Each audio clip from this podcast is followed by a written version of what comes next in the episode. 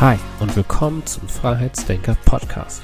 Der Podcast für verkopfte Querdenker, Visionäre und alle, die endlich ihr volles Potenzial entfalten möchten. Ich bin Marco, dein Host und gebe dir hier Tools und Inspirationen an die Hand, mit denen du Denkblockaden auflösen kannst und endlich aus den Vollen schöpfst.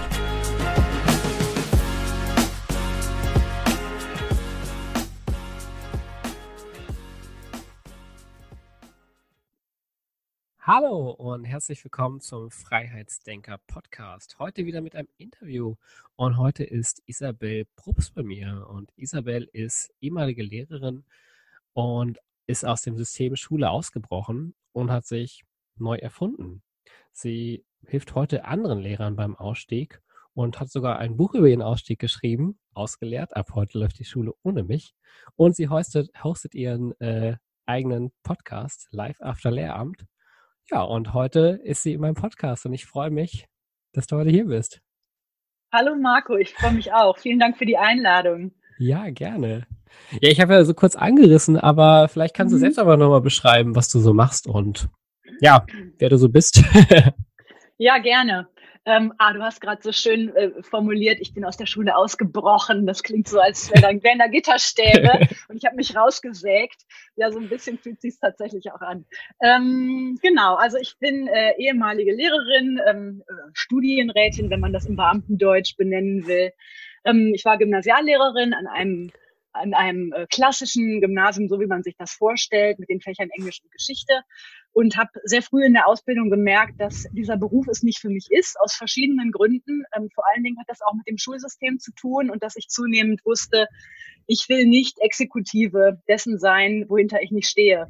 Das ähm, hab ich, hatte ich als Schüler noch gar nicht so gesehen, aber ähm, als Lehrer hat sich das sehr schnell verdichtet, dass das nichts für mich ist. Und ähm, es hat dann deutlich länger, also zwischen Erkenntnis und tatsächlichem Ausstieg hat das schon gedauert.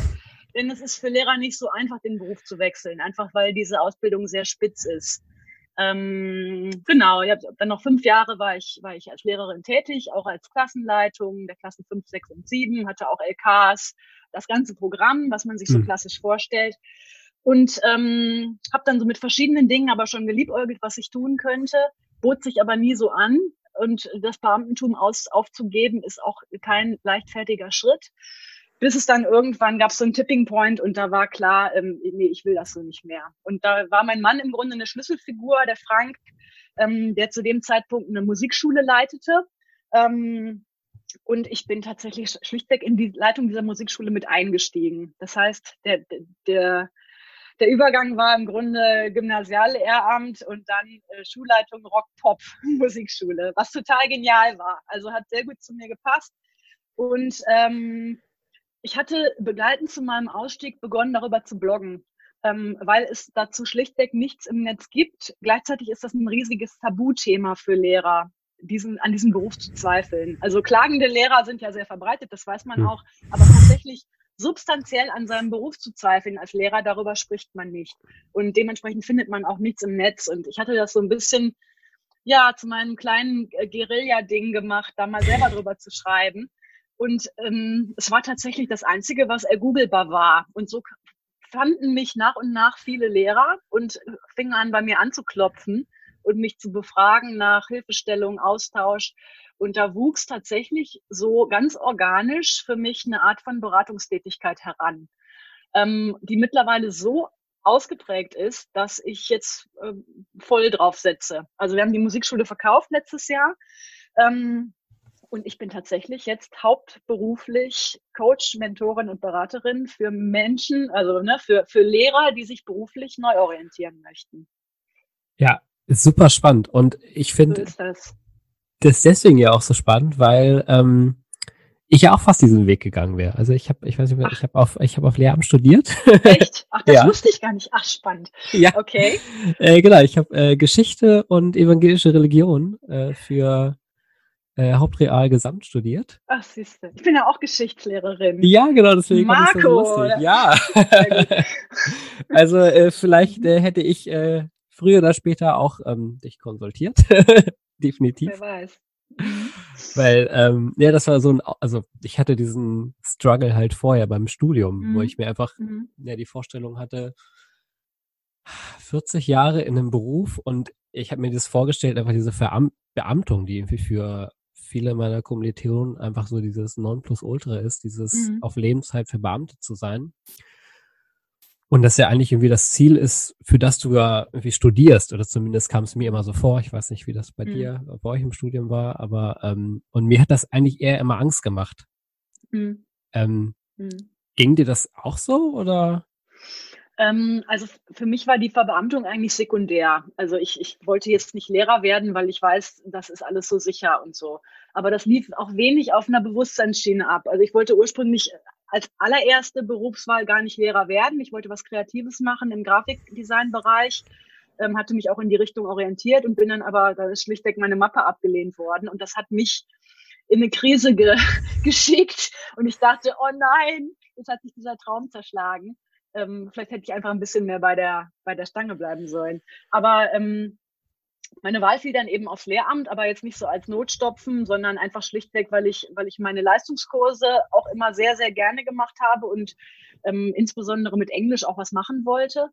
Und ich glaube, man ist ähm, einfach sehr konditioniert darauf, wenn man mit Geisteswissenschaften arbeiten will, dann ist doch das einzige sichere, dass man das als Lehrer tut. Was macht man denn sonst mit mhm. Geisteswissenschaften? Also das, das ist auch tatsächlich so. Ich meine, die meisten Kommilitonen, die ich im Studium hatte, die eben nicht Lehramt studiert haben, die mussten quer oder äh, die mussten früher oder später einen Quereinstieg machen in irgendwelche Branchen. Die sind heute im Marketing oder ähm, irgendwo in der Wirtschaft und tun Dinge, die mit ihren Fächern nichts mehr zu tun haben. Und für mich war der Gedanke, ähm, so im Grunde das Versprechen, du weißt schon, wie dein Beruf später aussieht, der war sehr verlockend für mich. Ähm, also zu wissen, äh, wie arbeitet ein Lehrer. Und das mache ich später auch. Äh, diese Sicherheit brauchte ich irgendwie. Und das, da war ähm, die Verbeamtung eigentlich sekundär. Aber ich habe mir damals nicht diese, also ich bin sowieso so ein Control-Freak. Ähm, ich, ich, konnte, ich konnte damit nicht umgehen, zu studieren und dann nicht zu wissen, was ich hinter tue. Und äh, also mit diesem Abstraktum zu leben. Und ähm, ja, Lehr Lehramt ist dann aber wiederum ja sehr einengend. Du kannst damit dann auch eigentlich faktisch nichts machen außer Lehrer. Ja. Das ist das Problem. Das Wenn du einmal in diesen Zug eingestiegen bist, dann wird es immer schwieriger, ähm, was anderes zu machen einfach. Ne? Ja. Mhm. Ja, das mhm. habe ich auch mit dem, äh, also ich habe ja, bei uns wurde es ja auf Bachelor Master umgestellt, aber das habe ich tatsächlich auch gemerkt mhm. mit dem Bachelor, den ich jetzt auf Bachelor of Education, kannst du ja mhm. faktisch nicht wirklich was machen, weil du bist nicht Fisch und nicht Fleisch. Ich habe, mhm. Ne, du hast weder ähm, bist du ein komplett anerkannter Erziehungswissenschaftler oder Pädagoge, weil du da zu wenig Anteile hast, noch jetzt in meinem Fall irgendwie Historiker, weil es auch irgendwie dir daran fehlt. Mhm. Und ja, ich habe da einfach auch sehr, sehr viel Glück gehabt, um ähm, dann eine ordentliche Volontariatsstelle zu bekommen und dann ins mhm. Marketing mhm. zu rutschen. Aber das ja. geht ja auch nicht jedem so. Und die meisten ziehen das irgendwie auch durch. Und ähm, ja. Ja, aber auch, auch aus Ängsten, ne? Ähm, Angst davor, etwas nicht zu Ende zu bringen, Angst vor Ungewissheit, Angst, sich einzugestehen, dass man jetzt jahrelang was Falsches studiert hat, in Anführungszeichen. Mhm. Ähm, also das, das ist auch so ein Dilemma, ne? dass das Lehramt ja erstmal jedem offen steht, weil es im Grunde MC-frei ist. Und das ist ein Sammelbecken von einerseits Menschen, die das wollen, aber auch andererseits Menschen, die keine anderen Ideen hatten. Ja. Das ist so ein bisschen das Problem. Ne? Und trotzdem läuft es dann sehr spitz zu und man kommt schwer wieder raus. Das heißt, all diese Menschen, dieser breite Trichter von Menschen, die es aus irgendwelchen Be Beweggründen angefangen haben, die werden früher oder später Lehrer, weil es einfach dann hinterher keine wirkliche, also mhm. natürlich gibt es Wahlfreiheit, ne? aber so rein emotional, mental hat man sich da schon wahnsinnig drauf eingeschossen. Ja. Ja. Mhm. Und genau, vor allen Dingen habe ich, also ich habe auch in meiner Familie habe ich gemerkt so, ach ja, der Marco, der studiert Lehramt, das war irgendwie auch irgendwie, war das irgendwie sowas Angesehenes halt auch, ne? Alle haben auch mhm. gedacht, hey, ja, der geht jetzt so seinen Weg als Lehrer, ne, macht was, macht was ordentliches, der Junge. Mhm. Ähm, genau. Ja, war das bei dir auch so, dass das so von so außen so, oder nimmst du das auch so, war das so, so ein bisschen so ein, ja, okay, Prestigeberuf würde ich jetzt nicht sagen, weil die Lehrer ja auch viel in Kritik mhm. sind, aber schon ist es ja auch, was einen so Sicherheit gibt, ne? Ja, also in meiner Familie hat das keine Rolle gespielt. Ähm, da waren die eigentlich, glaube ich, eher überrascht, dass ich dann ins Lehramt gegangen bin. Okay. Aber ich, ich stimme dir zu, das ist, das ist ein, ein klassischer Prestigeberuf. Ähm, das ist ja, die Deutschen stehen ja sehr schizophren zu ihren Lehrern. Einerseits äh, sind es totale Hassfiguren, andererseits mhm. ist ähm, wenn man dann sagt, äh, ich spätestens dann, wenn man sagt, man will nicht mehr Lehrer sein, dann sagen sie alle, wieso bist du bescheuert? Das ist doch super, verbeamtet ja. und Lehrer, da bist du doch was. Ähm, also das, das ist einer so dieser klassischen Berufe wie ähm, Anwalt, Arzt, Lehrer. Die haben eine gewisse Tradition, wo man einfach weiß, das sind klassische Akademikerberufe. Hm. Ähm, und das ist nicht so was Neumodisches wie ähm, äh, Marketingmensch oder wo sich Oma nichts drunter vorstellen kann, ja. sagen wir mal so. ähm, und der Lehrer weiß einfach jeder, was damit gemeint ist und ähm, ja, das, dieses Konkrete, das, das macht, das zieht, macht an, anziehend, ne, für manche. Ja, mhm. ja, das stimmt. Mhm. Aber wenn es so anziehend ist, warum geht man denn da raus? Also. Ja, ja. Mhm. Ja, also das ist, ähm, kann man im Grunde, äh, kann man das nur ganz, ganz individuell mhm. beantworten. Also ja. ich kann nicht sagen, ähm, Leute, ihr stürzt euch ins Unglück, wenn ihr Lehrer werdet. Das wäre falsch. Also im Grunde muss da jeder seine eigene Antwort drauf finden. Und ich habe aufgehört, mich da mit Leuten zu vergleichen, die im Lehrberuf sehr gut aufgehoben sind. Ähm, ich habe festgestellt, für mich ist es überhaupt nichts. Und das hat nicht damit zu tun, dass ich eine schlechte Lehrerin gewesen wäre. Im Gegenteil, ähm, ich hätte, äh, also mit Noten kannst du es eh nicht abbilden, aber erstens, ich hatte immer super Noten. Zweitens, ich habe immer von allen zurückgespielt bekommen. Ich bin eine super Lehrerin. Von Eltern, von Schülern, von Ausbildungslehrern und sonstigen. Und trotzdem war diese Dissonanz in mir so unglaublich stark, ähm, zu merken, das, das kann doch jetzt nicht sein. Das läuft doch hier alles nicht so, wie ich mir das, also ich kann mich hier nicht einfügen und das werde ich auch, ähm, ich finde hier meinen Platz nicht. Ähm, aber nicht, weil ich, weil ich den Aufgaben nicht gewachsen gewesen wäre, sondern weil ich, ja, wenn du in dem System drinsteckst von Lehrerseite, ich habe sehr angefangen, äh, am Schulsystem zu zweifeln, bis hin wirklich, dass ich, dass ich davon abgestoßen war, wie es läuft am Gymnasium in mancherlei Hinsicht. Ähm, ich bin der Meinung, am Gymnasium, insbesondere am Gymnasium, wird sich sehr in die eigene Tasche gelogen. Ähm, es ist ja auch wirklich so ein politischer Dogmenkrieg, der abläuft, ähm, wenn es um Schule geht. Und äh, der eigentliche Protagonist von Schule müsste ja der Schüler sein. Aber letztlich ist der auch nur eine Verfügungsmasse in Schule. Hm. Ähm, und davon habe ich mich einfach, äh, fand ich extrem befremdlich. Ähm, auch so der, der Selektionsgedanke. Gut, Deutschland hat ein dreigliedriges Schulsystem, da muss man mit klarkommen. Aber ähm, dass ich dann derjenige war, der durch meine Noten zu diesem Selektionsding beigetragen hat, obwohl doch mein Menschenbild ein ganz anderes ist, das konnte ich irgendwie nicht mit mir vereinen. Also, denn mein Menschenbild hat sich im Grunde dahingehend durch meine Lehrtätigkeit erweitert, dass ich wertschätze, was da ist und nicht jemanden wegselektieren will für ähm, irgendwelche Benchmarks, die er nicht erreicht. Und ähm, ja, äh, der hat Abstraktionsfähigkeit und der nicht. Darum ist der hier falsch. Und dann dieses Zukunftschancen vergeben. Meine Erfahrung sagt, ähm, ich kenne mittlerweile so viele Menschen mit den krudesten Biografien, da ist der, der Schulabschluss erstmal sekundär. Ähm, aber in Schule wird alles so daran gemessen und man selber macht seinen Selbstwert daran fest, ob man da jetzt performt oder nicht performt.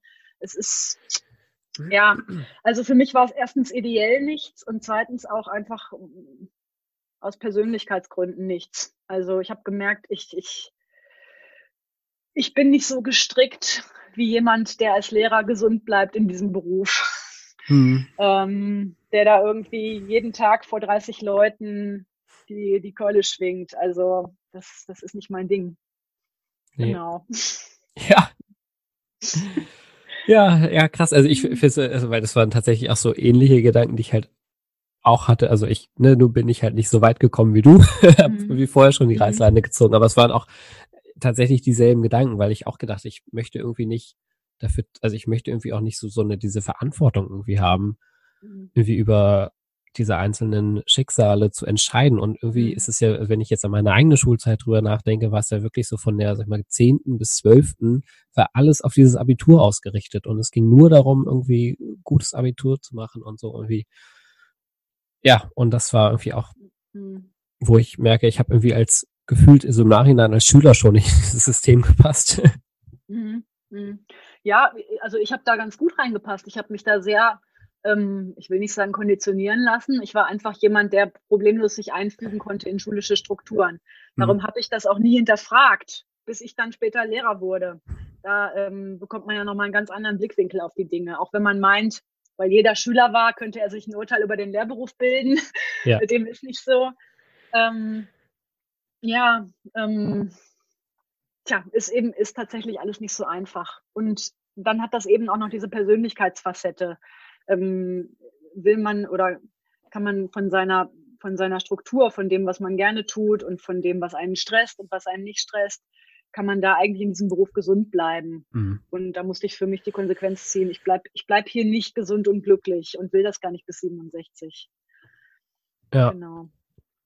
Gab es denn für dich so ein, so ein, so ein ausschlaggebendes Ereignis, dass du jetzt, äh, also jetzt da bist, wo du bist und nicht im Klassenzimmer stehst? ähm, also ich kann jetzt nicht sagen, dass es ein Aha-Erlebnis gab. Ähm, im, im, Referendariat fand ich das Ganze schon sehr befremdlich, ähm, aber da gibt's, da werden Durchhalteparolen geschwungen. Das ist einfach so. Und äh, das ist ja auch nachvollziehbar. Du bist Berufsanfänger, komm doch erstmal an, lern das doch erstmal. Die ersten Jahre sind die schwierigsten. Und ja, hm. daran zieht man sich natürlich hoch. Ne? Ähm, ja, aber dann, also so der Eintritt in den Beruf und dann war ich schon direkt von Anfang an Klassenleitung einer fünften Klasse und habe so mitbekommen, wie der Übergang gestaltet wird zwischen Grundschule und weiterführender. Und das finde, also ich persönlich find, fand das schlimm. Ähm, ich bin der Meinung, an deutschen Grundschulen wird weitestgehend hervorragende Arbeit geleistet. Und ich hatte das Gefühl, das Gymnasium mit seiner Gleichmacherei und seinem industriellen ähm, äh, Denken und Selektionsgedanken, der mäht diese kleinen Individuen jetzt erstmal alle platt. also das, ich finde es so krass, was, was beim Übergang passiert, was das auch mit den Kindern macht. Ähm, und dabei war ich noch nie, also das hatte ich eigentlich vorher gar nicht auf dem Schirm, weil ähm, ich selber hatte mich immer so eher so als Oberstufenlehrerin gesehen, weil ich selber auch so einen Hang zum Akademischen habe.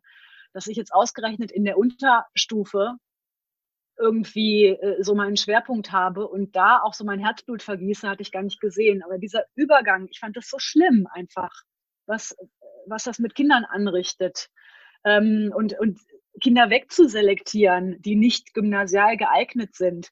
Wenn ich an mein eigenes Kind denke, dann geht man doch mit ganz anderen Maßstäben daran. Man ist hm. total fasziniert, wie lernt das Kind, ähm, wo hat es sein Potenzial, und jetzt plötzlich gibt es so eine äußere Bezugsnorm und der wirst du entweder gerecht oder nicht. Und wenn nicht, dann bist du hier falsch. Also das ist so, ja, das ähm, hat einfach dazu beigetragen, äh, dass sich das alles in mir verdichtet hat, dass ich das irgendwie nicht will. Ähm, und dann kommt natürlich, äh, das, das verursacht Stress und äh, klar, ähm, dass Lehrer auch eine gewisse Arbeitsbelastung haben, das kommt dazu. Ähm, das war aber jetzt auch nicht primär. Es war einfach so das Gesamtgefüge, dass ich denke, das kann ich doch jetzt nicht bis 60 machen, da stehe ich doch gar nicht hinter. Genau. Ja. Mhm. Ja, also das ist echt, also krass, wo du das erzählt hast mit den ähm, Kindern, da also, denke ich halt auch drüber nach, weil ich meine, wir haben ja auch jetzt ein bisschen Zeit haben wir noch bis zur Grundschule, aber zwei, ich glaube zwei Jahre noch, bis äh, unser Großer mhm. eingeschult wird.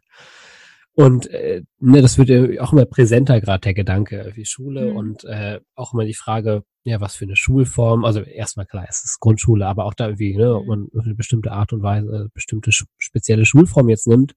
Also das ist ja auch so ein Gedanke, finde ich, wenn man Eltern wird, wo man sich dann auch irgendwie ja irgendwie mehr be mhm. beschäftigt und auch irgendwie hinterfragt, ne, man sieht seine eigene Schulzeit und auch fragt, was will ich denn für mein Kind eigentlich haben, ne, dieses, mhm. ja. Ja, ja, und natürlich, ähm, äh, fällt die Antwort ja heutzutage äh, meistens so aus, dass man sein Kind natürlich am Gymnasium sehen will, was ich natürlich auch hundertprozentig verstehen kann. Hm. Ähm, man will ja seinem Kind die, die möglichst breite Zukunftschancen gewähren und man erwartet von einem gymnasialen Abschluss, dass der das leistet. Und man denkt, okay, wenn das Kind jetzt in Anführungsstrichen nur Realschulabschluss hat, dann, dann sind dem bestimmte Türen verschlossen.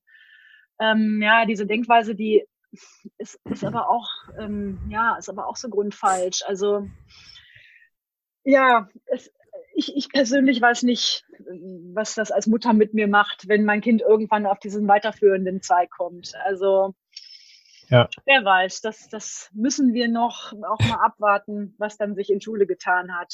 Aber ist ja noch ein bisschen Zeit, ne? genau, das ist noch so. Das sind ein paar Jahre Zeit, genau. Mhm. Das stimmt. Und ja.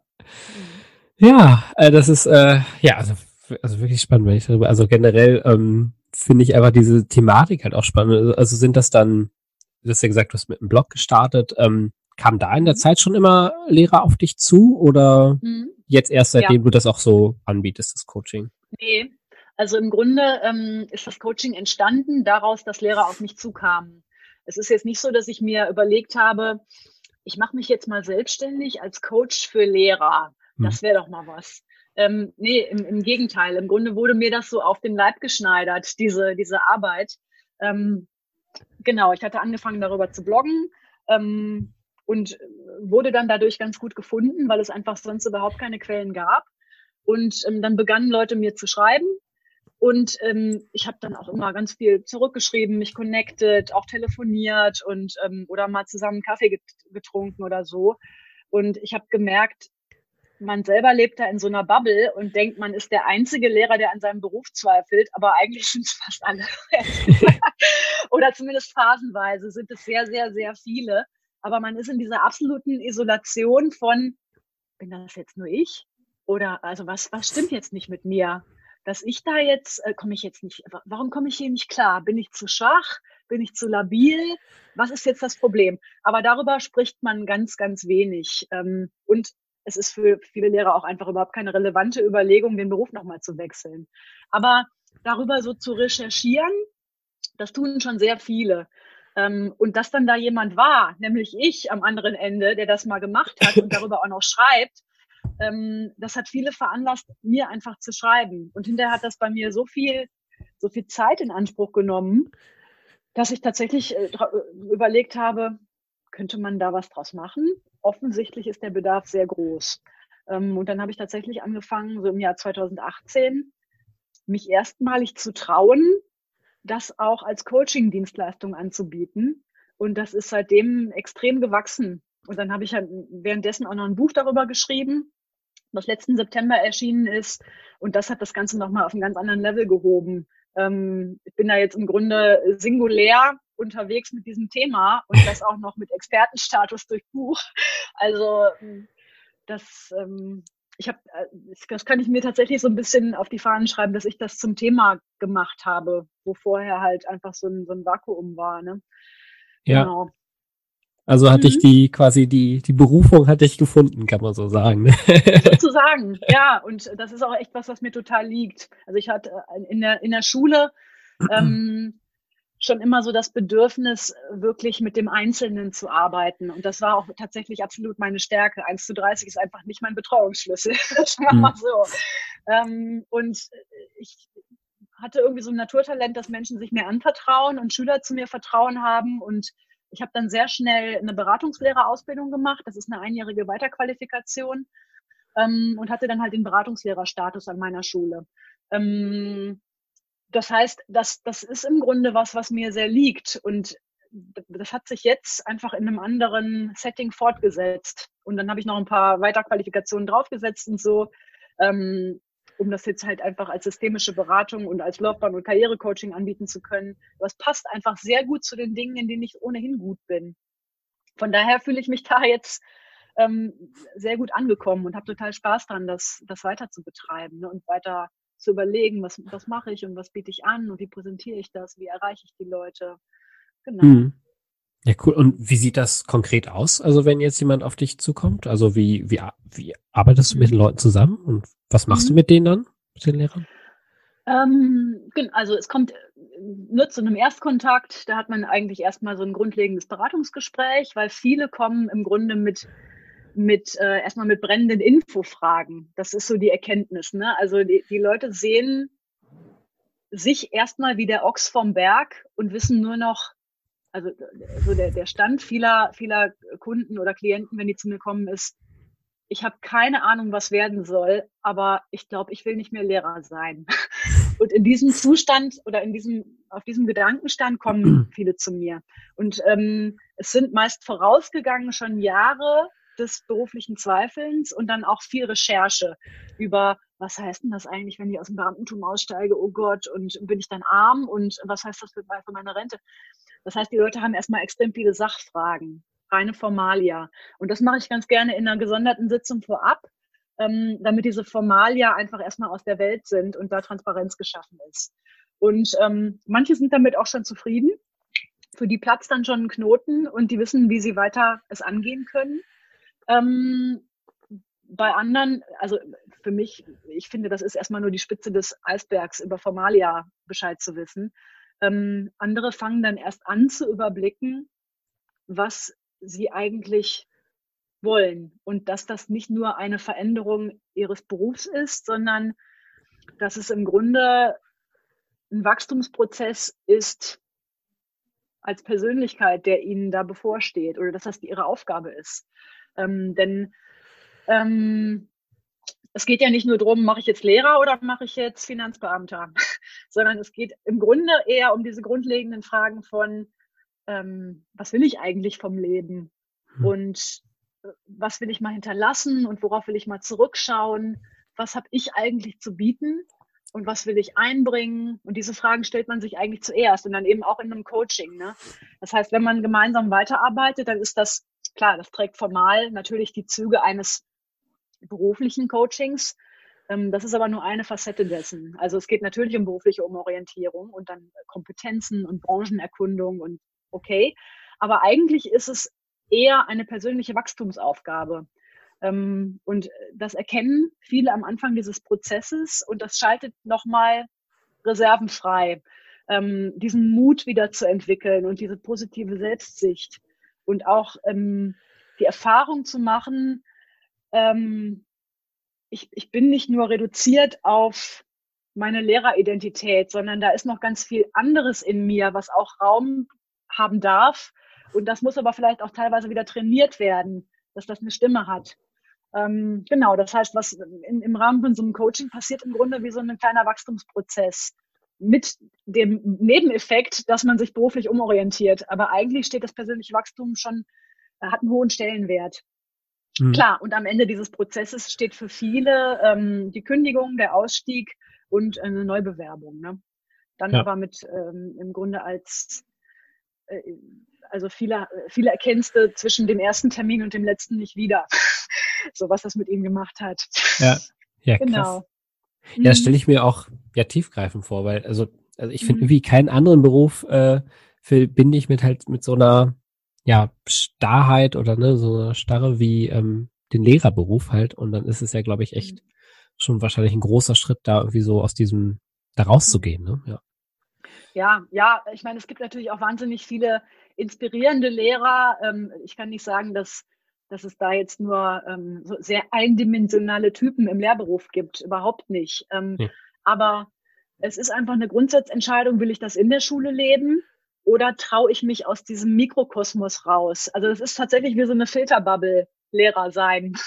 ähm, und man, man umgibt sich irgendwann nur noch mit Lehrern und ähm, man hat eigentlich irgendwie kaum noch Freunde, die was anderes machen. Und das baut aber auch extrem Ängste auf, weil man gar nicht mehr weiß, das, was ich kann, hat das eigentlich einen Stellenwert außerhalb?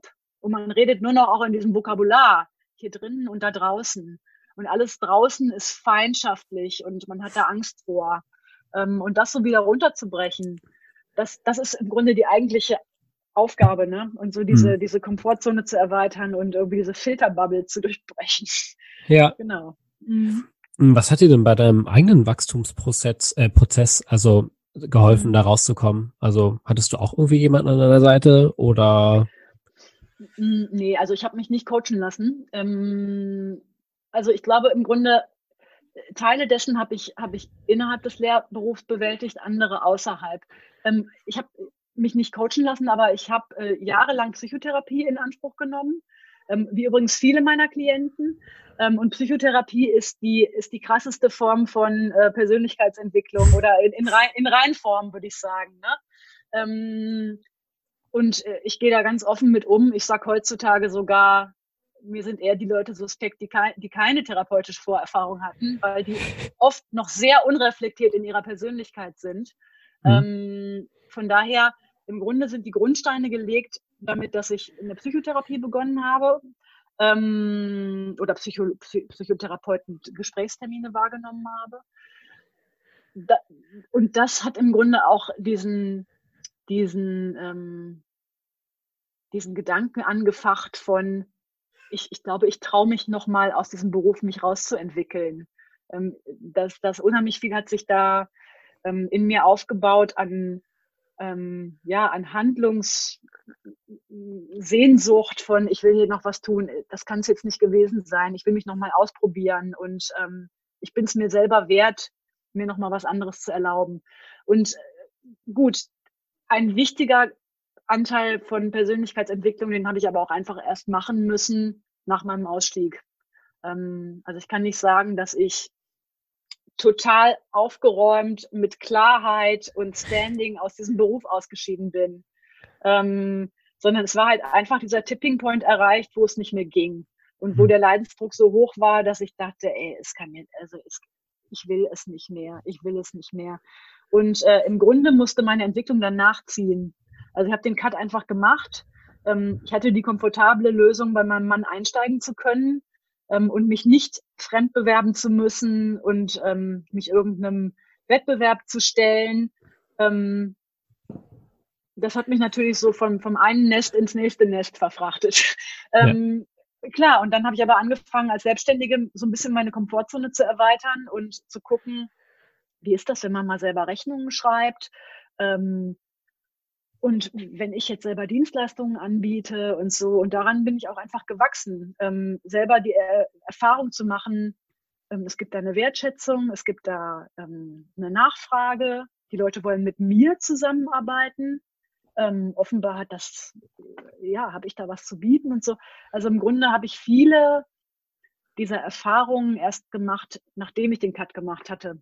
Hm. Und ähm, das ist übrigens auch schon was, so als Spoiler vorweg, ähm, wie man aus dieser, aus dieser Verkopftheit möglicherweise rauskommt. Ja, das ich glaube, hätte ich jetzt gibt, auch gefragt. genau. Also das, ähm, ja, es gibt im Grunde aus meiner Erfahrung nicht den Punkt, wo man eine Sache so reiflich durchdacht hat, dass es jetzt mal, dass es jetzt einfach so weit ist, dass es fertig ist und man ist jetzt bereit. Das, das gibt es nicht. Das gibt es auch für meine Klienten nicht. Also ähm, es, es muss einfach irgendwann der Cut passieren und der ist dann aber auch oft der Auslöser für weitere Entwicklungen. Ja. Ähm, also es kommen, es kommen halt viele zu mir, die haben sich im Grunde schon seit Jahren die Finger wund gegoogelt und gelesen und überlegt und gegrübelt. Soll ich da jetzt aussteigen? Soll ich mich nochmal trauen? Oh, ich weiß es nicht und äh, ach, vielleicht auch lieber nicht.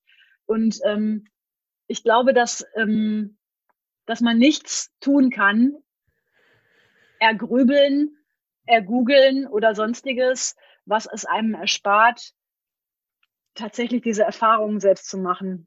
Ähm, also mit Leuten drüber zu sprechen, die es auch getan haben oder mit Leuten drüber zu sprechen, die auch biografische Brüche haben oder ähm, einfach mal überhaupt mit jemandem darüber zu sprechen und sich Feedback einzuholen. Mhm. Wie findet er das? Wie bewertet er das? Ähm, und dann natürlich äh, auch vielleicht sich Hilfe zu holen von außen und da auch durchaus äh, Geld zu investieren, dass man weitergeholfen bekommt, weil man sonst noch halt fünf Jahre googeln würde. Ganz ja, einfach. Das stimmt. Ähm, genau. Oder ähm, viele überlegen, ja, was wäre denn der alternative Beruf für mich? Ähm, wäre es vielleicht, hm, ich könnte ja Physiotherapeut werden oder ich könnte weiß ich nicht. Ja, aber du wirst, durch Grübeln wirst du es nicht rausfinden. Du kannst ja mal eine Hospitation machen oder einen Tag da vorbeigehen oder mal mitlaufen. Das schafft diese Primärerfahrung, dieses Erleben von, ach so ist das. Ja. Ähm, das also da kannst du den nicht herbeigrübeln. Ne? Das stimmt. Das ist so die Arbeit, die ich mit meinen Leuten mache. Ne? Also im Grunde raus aus, aus dieser ewigen Rechercheschleife und dieser ewigen Abwägung. Denn irgendwann ähm, gibt ja diesen schönen Satz, start before you're ready. Hm. Ähm, irgendwann passiert die Initialzündung eigentlich eher dadurch, dass man mal einfach irgendwas macht ja. und mal was anfängt. Das stimmt. Genau. Also einfach mal, einfach mal machen. Das ist sehr schön. Ja, ja, vielleicht auch nichts Unüberlegtes, aber, aber nee. zumindest irgendwo anfangen. Und das, das setzt ja oft nochmal einen ganz neuen Impuls oder nochmal so eine Kas Kaskade von neuen Gesichtspunkten frei oder neuen Anknüpfungspunkten, ne? Ja. Ähm, die man vorher so gar nicht gesehen hat. Das stimmt. Oder man genau. begegnet Leuten, die man sonst so in seinem, wie du sagst, in seiner Blase oder so einfach gar nicht begegnet wäre. Mhm. Das ist ja auch, also das habe ich jetzt auch gemerkt, jetzt seitdem ich jetzt, ich habe jetzt, genau, Ende des Jahres habe ich jetzt gekündigt oder Ende letzten Jahres, mhm. äh, genau, und da sind jetzt auch wie Sachen passiert, die wären mir nicht passiert, wenn ich da jetzt noch wäre. Also, ja. so. Und, ähm, ja. Genau, genau. Also, ähm, was ich auch für interessante Menschen kennengelernt habe und das aber auch erst alles nach meinem Ausstieg, ähm, das hat der, das hat der Schritt auch erst möglich gemacht und auch mit so vielen, mit so vielen ähm, unkonventionellen Lebensentwürfen ähm, wurde ich konfrontiert, insbesondere jetzt durch den Schritt Gymnasiallehrer zur Musikschule. Also Musiker sind mal ein ganz anderes Universum, auch an, an Risiko, ähm, an Risikoeinschätzung. Ähm, ne, so aus diesem totalen Sicherheitsdenken des Beamten raus und dann mit Leuten zu arbeiten, die haben teilweise die Schule abgebrochen, sind aber virtuos in ihrem Ding, ähm, machen den ganzen Tag nur, was ihnen Bock macht und leben aber von der Hand in den Mund. Ähm, da muss man erstmal drauf klarkommen, dass diese Menschen halt einfach ja. auch leben. Ja. Also die, ähm, und die schaffen das. Und da kann man sich so ein bisschen, selbst wenn für einen selber nicht relevant ist, aber da kann man sich so ein bisschen ein Scheibchen von abschneiden. Es gibt so viele Menschen, die leben einfach anders und die haben eine andere Sicherheits- und Risikobewertung. Und auch die finden immer wieder neue Lösungen, wenn es eng wird. ähm, das, das, diese Erfahrung macht man aber auch erst, wenn man anfängt, ähm, ja, aus, aus, seinem, aus seiner Schockstarre so zu erwachen und äh, sich einfach mal auszutauschen und, und so seine, seine Bubble zu sprengen. Ne? Ja, das stimmt. Wie, wie lange hast du gegrübelt, bis du dann die, die Kündigung auf den Tisch gelegt hast? Ähm, also ich war zwei Jahre im Ref und dann fünf Jahre war ich im Lehrberuf. Genau. Und das war die ganze Jahre. Zeit schon Grübel, Grübelei? Mhm. Okay. Ja, also, absolut. Okay. Also ich hatte, ja genau, also ich hatte im Grunde am Ende des Referendariats schon Zweifel, ob ich die Stelle eigentlich antreten soll. Ah. Ähm, aber ich wurde übernommen. Erstens, ich war gut. Zweitens, der Bedarf war da. Drittens, ich kannte die Schule. Ähm, was ist denn noch besser, als übernommen zu werden mhm. auf eine Lebenszeitverbeamtungsstelle? Klar macht man das. Ja. Und ähm, ich weiß aber, dass ich damals schon Gespräche geführt habe mit, mit meinen Ausbildungskoordinatoren, ähm, dass ich überlegt habe, ob es das tatsächlich für mich ist. Aber klar, ich habe das dann angefangen. Aber im Grunde habe ich dann auch schon relativ schnell so im ersten Halbjahr gedacht, wow, ich weiß nicht, ob ich das auf lange Sicht so will. Hm. Mhm. Aber den Absprung zu finden, wenn du einmal drin bist, da ja. hängt ja an Formalia viel dran mit der Verbeamtung und dann aber auch natürlich auch emotional oder auch rein praktisch. Ich meine, wer will ich mit Geisteswissenschaften, Englischgeschichte, Lehramt? Ähm, ist man schon sehr auf sich selbst gestellt. Mhm. Und ähm, insbesondere, wenn man immer darauf hingelebt hat, ganz konkret zu wissen, was man tut, von seinem ersten Studiumstag an, ähm, muss man erstmal eine Akzeptanz entwickeln, dass man jetzt was anderes möglicherweise tut und auch gar nicht so direkt weiß, was denn eigentlich. ähm, also das, das, das verängstigt natürlich total. Ne? Ja. Das hat dann einfach, ähm, das hat dann seine Zeit gebraucht. Und ich glaube, es musste sich auch ein gewisser Leidensdruck aufbauen, bis man ins Handeln kommt. Mhm. Ähm, ja. Das stimmt. Aber da finde ich auch krass, wie, wie stark dann die Intuition in einem schon ist. Ne? Ich meine, wenn du da schon nach mhm. deinem äh, Ende des Refs schon gemerkt hast, das ist es doch nicht. Mhm. Also da hat ja die, ne, deine Intuition eigentlich schon gesagt, nee, geh lieber einen anderen Weg, ne? Und oft entscheidet man sich ja dann doch mhm. dagegen und dann kriegt man irgendwann die Quittung dafür. Das haben wir auch schon, oder mhm. ich habe es auch schon mhm. oft gemerkt. Ja, aber es hätte natürlich auch genauso sein können, dass ich ähm, dass ich dann Fuß fasse und dass ich ja. das alles okay finde und so. Retrospektiv weiß ich heute, nee, ich wäre nicht angekommen, weil ähm, ich habe, ich habe, ich weiß, wie ich veranlagt bin und äh, dass ich einfach ein Mensch bin, der Ab Abwechslung braucht und der ähm, das auch extrem gerne lebt und der auch so eine gewisse Kontrolle braucht über die Dinge, die er tut und äh, Fremdbestimmung nicht mag. Also heute weiß ich, ich bin eigentlich nicht besonders konkurrent mit Behördenstruktur.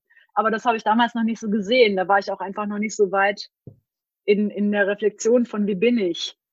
Ähm, weil man fühlt sich eigentlich erstmal dann ja falsch oder, oder der Situation nicht gewachsen und man denkt immer nur, warum bin ich nicht wie Kollegin X oder wie Kollege Y und man sieht immer nur, wo man selber seine Defizite hat. Man muss eigentlich erst lernen, umzudenken, ähm, nicht in Defiziten, sondern in, okay, ähm, aber was bringe ich denn mit? Worin bin ich denn gut? Was mache ich denn gern? Und ähm, was, was gibt mir Energie und nicht, was zieht mir Energie? Und, und das dann aber auch ähm, zu akzeptieren und das dann zu sich trauen, das als seine Asse auszuspielen. Das war ein, das war ein Entwicklungsweg, der mich jetzt auch echt zehn Jahre gekostet hat und den ich heute wirklich mit Begeisterung lebe, weil ich mittlerweile meine, mich selbst ganz gut erfasst zu haben in, ja. ähm, in meinen Stärken und auch vielleicht in meinen Schwächen, aber meine Stärken ausleben zu können. Ne? Ja. Mhm. Ja, das ist sehr schön, dass du es so sagst, weil ich glaube, auch viele, die hier zuhören, ähm, die sind an einem sind wahrscheinlich nicht Lehrer, aber sind an einem ähnlichen Punkt, wo mhm. sie halt auch merken, ne, wie, ja, ich bin unzufrieden, ne, oder ne, bin, vielleicht passe ich nicht irgendwo richtig rein und so und ähm, dann einfach nicht immer sich, ne, wie du sagst, nicht auf die Schwächen zu fokussieren, sondern erstmal auf das, was man hat und was man mitbringt. Und mhm. das finde ich ist ein sehr schöner Gedanke, denn oft tun wir genau das Gegenteil. Mhm. Ja. Genau, also, also wir messen uns ja oft an irgendeiner äußeren Bezugsnorm von, wie sind meine Kollegen im Vergleich zu mir? Warum ist, warum, also, warum erscheint der denn so 100 Prozent angekommen in seinem Beruf? Ich würde auch gern so sein. Was fehlt mir? Ja, aber vielleicht ist das Setting einfach nicht passend. Und vielleicht gibt es aber ja an anderer Stelle das Setting, was genau passt. Also ich, ich rede immer ganz gerne von dem Fisch an Land und dem, dem Fisch im Wasser. Also Ne? Es, gibt, mhm. es gibt sicherlich auch für dich einen Teich, wenn du dazu hörst. Ne? Ähm, aber dafür muss man eigentlich erstmal äh, verstehen, was bin ich eigentlich für eine Spezies? Ja. Und ja, das, das, dann aber auch äh, sich erlauben. Ne? Ja, das ist ein sehr schönes Bild. Mhm. Es gibt so einen geilen Spruch von Eckhard von Hirschhausen, das ist ja dieser Fernseharzt, äh, ne? Ja, äh, ja. Arzt turned Quizmaster. Ähm, der hat gesagt, ähm, aus einem Pinguin können auch sieben Jahre Psychotherapie keine Giraffe machen. was, ich, ja. was ich sehr treffend finde, weil man versucht immer irgendwie anders zu sein als das, was man eigentlich ist und denkt, man ist falsch. Und mhm. ja, okay, klar, man muss sich als Person weiterentwickeln und äh, lebenslanges Lernen, auch klar. Aber ähm, einfach mal davon auszugehen, dass die Grundannahme ist, nicht, ich bin falsch, sondern ich bin schon ganz genau richtig, sondern ich muss einfach nur schauen, wo es funktioniert für mich. Ja. Ja, doch ein viel positiverer Ausblick, ne? Ja, auf jeden Fall. Ja, gerade, also ich äh, nimm uns beide mal mit ein. Ich meine, du sagst ja auch, du bist Scannerin. Ich würde mich jetzt auch als Scanner bezeichnen mhm. oder vielseitig interessiert. Äh, mhm. Und dann habe ich mir gedacht, ja, irgendwie nicht, nichts kannst du so richtig gut, ne? Du bist irgendwie so mhm. An allem also kannst dich irgendwie auch mit den unterschiedlichsten Leuten connecten. Ähm, und habe das immer halt äh, ja, als Schwäche halt abgetan. Also gerade bei, bei Musik zum Beispiel fiel mir das halt echt immer auf, weil ich, ähm, äh, ne, ich konnte halt sowohl, sag ich mal, mit den Metalern, auch mit den, aber als auch mit den Schlagerleuten irgendwie so ein bisschen connecten, weil ich von allem halt immer so ein bisschen Ahnung hab. So, also ich habe, ich weiß auch nicht, aber ich irgendwie alles immer so aufgeschnappt. Und äh, so, so, dass es gerade zum Smalltalken reicht, ne? So, und dann denkt man so, aber ja, was ist denn jetzt nur mein Ding, ne? Und das so, mhm. das jetzt, es brauchte ich auch sehr lange, um das ähm, als Stärke anzuerkennen und mhm. äh, nicht als Schwäche, ja. Genau. Ja, das ist ja auch, ähm, gerade so in, in, in jungen Jahren hat man ja so der, sehr das Bedürfnis nach ähm, Identität und Zugehörigkeit ähm, herausfinden und ähm, mit was identifiziere ich mich jetzt? Bin ich eher der oder äh, wozu gehöre ich jetzt zu welchem Club? Ne? Ähm, ja, und, und dann aber zu merken oder sich einzu, sich, sich zuzugestehen, ich muss eigentlich gar nicht irgendwo dazugehören, sondern ähm, ich kann auch einfach erstmal akzeptieren, dass da ganz viel ist und dass das auch okay ist und dass da ja vielleicht auch eine Stärke drin liegt. Mhm. Im Unterschied zu anderen, die halt vielleicht auch nur sehr auf ein Ding fokussiert sind. Ähm, kann ja dieses, auch dieses Scanner sein, eine Begabung sein, ne? ähm, interdisziplinäres Denken, sich schnell in verschiedene ähm, Themen einarbeiten können, ähm, immer wieder neue Begeisterungsfähigkeit und, und einfach sehr breit aufgestellt sein. Das, das ist ja in vielen ähm, auch Berufen von großem Nutzen. Ja. Genau. Mhm. Das stimmt. Dann bist du ja jetzt wahrscheinlich voll in deinem Element, weil du hast ja wahrscheinlich ja viele verschiedene mhm. Herausforderungen zu bewältigen, ne? Also sowohl das mhm. Coaching, also ne, das Coaching-Handwerk ja an sich, aber ne, wahrscheinlich, ne, du musst ja auf mhm. dich aufmerksam machen und so und könnte ich mir vorstellen, dass das äh, dir wahrscheinlich in die Karten spielt, oder? Ja, ja, ja, absolut. Also ähm, klar, auch ich habe so meine, mein, meinen Entwicklungsbedarf noch und auch so meine Ängste, an denen ich knabbere ähm, und, und Entwicklungsaufgaben. Ähm, aber ich, ich bin halt permanent dran. Also ich mache hauptsächlich Dinge, die mir total Spaß machen, in denen ich gut bin. Und ich merke dann immer daraus, ähm, wo so meine nächste Stufe ist und was ich tun müsste, um da hinzukommen, wo der Schmerz liegt. wo ich dann ja. denke, ah, okay, was, was hemmt mich jetzt daran, das zu tun? Ah, ja, okay, da habe ich irgendwie noch ein bisschen entweder zu sehr Selbstzweifel oder was kann ich jetzt tun, damit ich das irgendwie schaffe. Also auch ich habe natürlich da, äh, wir alle sind ja so, unsere Komfortzone endet da, wo unsere Ängste anfangen. Ne? Ähm, das habe ich natürlich auch. ähm, nur ich bin jetzt momentan halt in einem Element unterwegs, was mir sehr gut liegt und ähm, wo ich 100 Prozent auch Bock drauf habe. Und darum habe ich einfach diese, ähm, diese Motivation, Entwicklungsschmerzen zu überwinden, ist bei mir sehr hoch. Ähm, mhm. Also äh, unangenehme Situationen auch mal auszuhalten und zu lernen und so. Ähm, ich bin einfach sehr, sehr motiviert, diese Erfahrungen zu machen, weil ich weiß, das, was da dranhängt, das ist einfach mein Baby. Ähm, das mache ich wahnsinnig gerne und ähm, genau. Ja, aber auch, auch für mich gibt es natürlich die Sachen, die, die ich unangenehm finde und äh, wo ich an mir selber zweifle und gut, aber wer, wer macht das nicht, ne? Das stimmt. Aber vielleicht, aber ich meine, das ist ja trotzdem noch ein Unterschied zu vielen anderen. Du gehst ja dann trotzdem deinen Weg. Und da würde mich ja noch kurz interessieren, was, was machst du dann in solchen Situationen? Hast du irgendwelche konkreten Tipps oder so, wie du damit umgehst, wenn, wenn du Selbstzweifel und Ängste hast, die dich irgendwie anfangen zu kommen? Ähm, also ich glaube, ähm, die größte Leistung an dem Ganzen ist erstmal die Erkenntnis, dass da irgendwas ist, was einen gerade von was abhält. Ähm, denn man wurschtelt eigentlich immer so vor sich her und ähm, bleibt so an dem Punkt, wo man ist und entwickelt sich nicht weiter. Ähm, aber erstmal ein Bewusstsein dafür zu entwickeln, wo will ich eigentlich hin? Und dann, damn, um da anzukommen, muss ich ja X, Y und Z. Und das ist mir irgendwie unangenehm. Das ist schon mal die erste Erkenntnis. Und dann zu ergründen, okay, warum ist mir das unangenehm? Oh, das konfrontiert mich mit, meinen alt, mit meinem alten Lieblingsproblem XY oder so. Ne? Ah, da ist es wieder mein, mein mangelndes, weiß ich nicht. Ähm, mhm. Ähm, und das erstmal zu wahrzunehmen, da ist eine Angst oder da ist ähm, vielleicht auch noch ein alter Schmerz von irgendeiner Situation, wo mal jemand was Fieses gesagt hat oder wo ich eine blöde Erfahrung gemacht habe, um dann das zu tun, was, man, was es braucht, um, um das zu überwinden. Ähm, nämlich ähm, sich, sich zu fragen, okay, da ist diese Angst oder da ist dieser Schmerz, ist das eigentlich für mich heute noch relevant oder ähm, wie, ähm, ja, was, was davon ist tatsächlich ähm, begründet und was davon mache ich mir nur in meinem mhm. Kopf und ähm, dann das vielleicht niedrigschwellig zu beginnen. Also ähm, ein großes Thema jetzt in, in der Selbstständigkeit, die ich mache, ist zum Beispiel das Thema sichtbar werden. Ne? Also klar, irgendwer muss von mir erfahren. Dass, äh, ich kann noch so viel helfen. Wenn die Leute nicht wissen, dass es mich gibt, dann kann ich ihnen halt nicht helfen. So, das heißt, für ja. mich ist im Grunde die Aufgabe, ja, einfach äh, äh, auf, auffindbar zu sein auf sozialen Medien, ähm, wenn man googelt und klar, dann hält man sein Gesicht in die Kamera, dann muss man da was reinsagen. Ähm, das habe ich auch schon ein bisschen vor mir hergeschoben. Und jetzt habe ich auch einen Podcast begonnen, ne, letztes Jahr.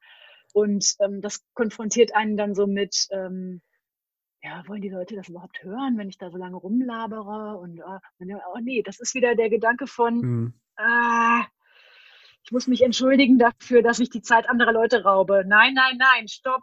Die wollen mich ja hören. Ja. Die schreiben mir ja auch ständig, dass sie mich hören wollen. Genau. Aber das, das halt einfach so für sich zu hinterfragen und es dann zu tun und auch nicht mit einem Perfektionsanspruch zu tun, sondern ich mhm. habe jetzt halt einfach die erste scheiß Podcast-Folge rausgehauen und da war auch mal ein Piepsen drin und ein Knistern, weil ich halt auch erst lerne. Und trotzdem ja. habe ich super überschwängliches Feedback bekommen. Ähm, und, und, und ich krieg sogar irgendwie, mir schreiben Leute E-Mails und Kärtchen und, und sagen, äh, was das für sie getan hat, einfach nur mein Buch zu lesen oder so. Und in den Momenten hole ich mich dann halt auch immer wieder runter in meinen Selbstzweifeln und denke, nein, die, die lesen das schon ganz gerne, was du da hast. Also ja. jetzt äh, halte ich mal am, am, reiß dich mal am Riemen mit deinen Selbstzweifeln und so, ne? Ähm, und es muss nicht perfekt sein und es erwartet keiner von mir intellektuelle Höchstleistungen, sondern ich glaube, das, was ich tue, ist einfach genauso richtig, wie ich es tue. Mhm. Ähm, aber man muss halt einfach ans, ans, ans Tun kommen. Und das muss nicht perfekt sein, sondern es muss halt einfach irgendwo angefangen werden. Und dann ähm, zieht das ja so ein Momentum nach sich, wenn man das tatsächlich gemacht hat. Ja. Ähm, von daher sich selber mal so ein bisschen hinterfragen in seinen Ängsten ähm, sich erinnern an all das positive Feedback, was man auch schon bekommen hat und dann auch einfach mal irgendwo beginnen. Hm. Das wären so meine Tipps. Ne? Ja, ja, das ist sehr gut. Das genau. äh, kann ich nur so unterstreichen. Ich meine, ich habe ja auch da, bin jetzt auch noch in ne Podcast-Neuling, ganz frisch und mhm. äh, da hat man ja auch, also mir, ich weiß nicht, wie es dir ging, aber mir ging's, äh, ich hatte erstmal unglaubliche Probleme mit meiner Stimme, die auch selbst mhm. zu hören. Ja, ja, ja, ja. So das, äh, und dann, auch. ja, aber dann, äh, mhm. ich finde, wenn erstmal, man macht es erstmal, dann denkt man, ja, ist irgendwie doof. Und dann, ich habe keine Ahnung, bestimmt tausendmal die erste Folge aufgenommen. Also, also nur übertrieben, also ganz oft. Also ich mhm. saß da mehrere Stunden, um diese erste Folge aufzunehmen. Ja. Aber man freut sich ja dann auch irgendwie über das, was man geschaffen hat. Und wenn man mhm. irgendwie doch, ja, wie gesagt, positives Feedback von anderen bekommt, dann ähm, erstmal einfach motivierter, dann ist es dann auch nicht mehr ganz so schlimm, die eigene Stimme zu hören. Ja, und dann genau. kann man da irgendwie auch so ein bisschen das äh, Lieb gewinnen, finde ich. mhm. Genau, ja. Also ähm, ich finde auch meine eigene Stimme ganz, ganz befremdlich und ähm, äh, aber dann melden mir auch welche zurück, oh, das ist so, so sympathisch, wie ich dich da sprechen höre. Und dann denke ich, ja, so schlimm kann es nicht sein mit der Stimme. Muss nee, ich jetzt auch einfach mal wieder mich zurückpfeifen. Ähm, und es geht letztlich ja dann auch um, um Inhalte und um all das Emotionale, was mhm. transportiert wird und nicht darum, ob mein Intro perfekt ist und ob ähm, man beim Schnitt jetzt einen Knack hört oder nicht. Ja. Ähm, genau. Genau. Und ich meine, das kann man ja irgendwann, also ich meine, ne, man wird hier mit der Zeit besser und irgendwann ist da halt kein Knacken und Knicksen mehr drin. Und dann, mhm. also das Eben. ist ja auch so, ne? Mhm. Ja, cool. Das, äh, ja, war ja schon echt äh, jetzt äh, viel cooler Input. Ähm, dann würde ich sagen, können wir so langsam vielleicht zum Ende. Vielleicht hast du noch, hast ja. noch Lust auf eine kurze Frage, kurze Antwortrunde. Sehr gerne. Ich habe ein bisschen Angst, was jetzt kommt, aber, ich, aber ich bin dabei. Okay, cool. äh, Freiheit ist für mich. Ähm, morgens zu wissen, dass alles, was am Tag passiert, ich selber entschieden habe. Ja. Mhm. Das ist sehr, ja, das ist sehr schön. Mhm. Mhm. Äh, dafür bin ich meinen Eltern dankbar. Mm, eine sehr behütete Kindheit und heute noch das Gefühl, ähm, starke Wurzeln zu haben und immer weich zu fallen. Hm. Auch cool. Mit dieser Eigenart nerv ich meine Mitmenschen. Mm. Oh, das ist aber gemein. ähm, hm, hm, hm, hm. Ich, bei Stärken, ah, ich bin war, vielleicht, ne? ja, vielleicht, vielleicht ganz lehrertypisch. Ich bin manchmal ein bisschen besserwisserisch. Ähm, also das heißt, äh, äh, ich, ich, ich ähm, ich behalte gerne das letzte Wort. Ähm, ich habe gerne die Kontrolle über die Prozesse, die so laufen und so. Ich glaube, da das ist nicht immer leicht. Ah ja. Mhm. Solange die Familie nicht in Zweierreihen immer laufen nein, muss. Nein, nein, nein, nein. genau. Äh, die Frage ist, ist ein bisschen, äh, vielleicht antwortest du ja anders, aber du bist jetzt doch die Erste, die ein eigenes Buch geschrieben hat. Deswegen, wenn, mhm. wenn dein Leben als Roman erscheinen würde, wie würde er heißen? Mm. Oh, da würde ich jetzt gerne was Kreatives ausspucken. Ähm, hm. Hm, hm, hm, hm. Das hieße also ganz, ganz vergeistlich. Das hieß der rote Faden. Ich sag dir auch warum. Ähm, weil viele Menschen einfach diese biografischen Brüche so überbewerten und es geht immer nur um diese Brüche. Aber ich finde, man sollte doch eigentlich die Kontinuitäten ähm, viel stärker bewerten. Und es gibt so starke rote Fäden, die, die einfach logische Konsequenzen sind in seinem Handeln. Und ähm, retrospektiv macht all das, alle Entscheidungen, die ich getroffen habe, Sinn, weil es einfach ein roter Faden ist, den ich selber spinne. Ähm, genau. Also es ist vielleicht ein bisschen sehr abstrakt, aber hieß aus meiner Sicht sehr gerne der rote Faden. Ich finde den cool, den Titel. Also der mhm. ist, mhm. ist irgendwie so knackig, ja. Das, also kann man sich so viel darunter vorstellen auch. Also es mhm. ist so, ja, mhm. sehr schön. Und äh, wenn jetzt äh, die Leute mit dir in Kontakt treten wollen und irgendwie mehr über dich und deine Arbeit erfahren möchten, äh, wie kann man das denn machen? Ähm, man kann mich sehr gerne besuchen auf meiner Homepage. Das ist isabelprobst.de. Ja, verlinken ähm, wir eine schon. Genau. Und da kann man mir dann, da kann man sich erstmal so orientieren und ein bisschen rumlesen in meinem Blog und da kann man auch meinen Podcast hören und dann kann man, kann man schauen, was ich, was ich so alles mache. Und äh, dann kann man mir gerne schreiben an kontakt.isabelprobst.de. Okay, das äh, mhm. werden wir. Oder über Social Media. Über Social Media? Genau. Okay. Mhm, genau. Mhm. Gut. Verlinken wir in den Show Notes deine Seite oh, und deine Mailadresse und dann können die Leute mhm. dich kontaktieren, wenn sie mehr von dir erfahren wollen. Ja, dann vielen Dank, dass du da warst. War, hat mir super Spaß gemacht. Danke dir, Marco, dass du mich eingeladen hast. Hat mir auch sehr Spaß gemacht. ja, cool. Und dann, bis dann. Ciao. Prima, mach's gut, Marco. Tschüss.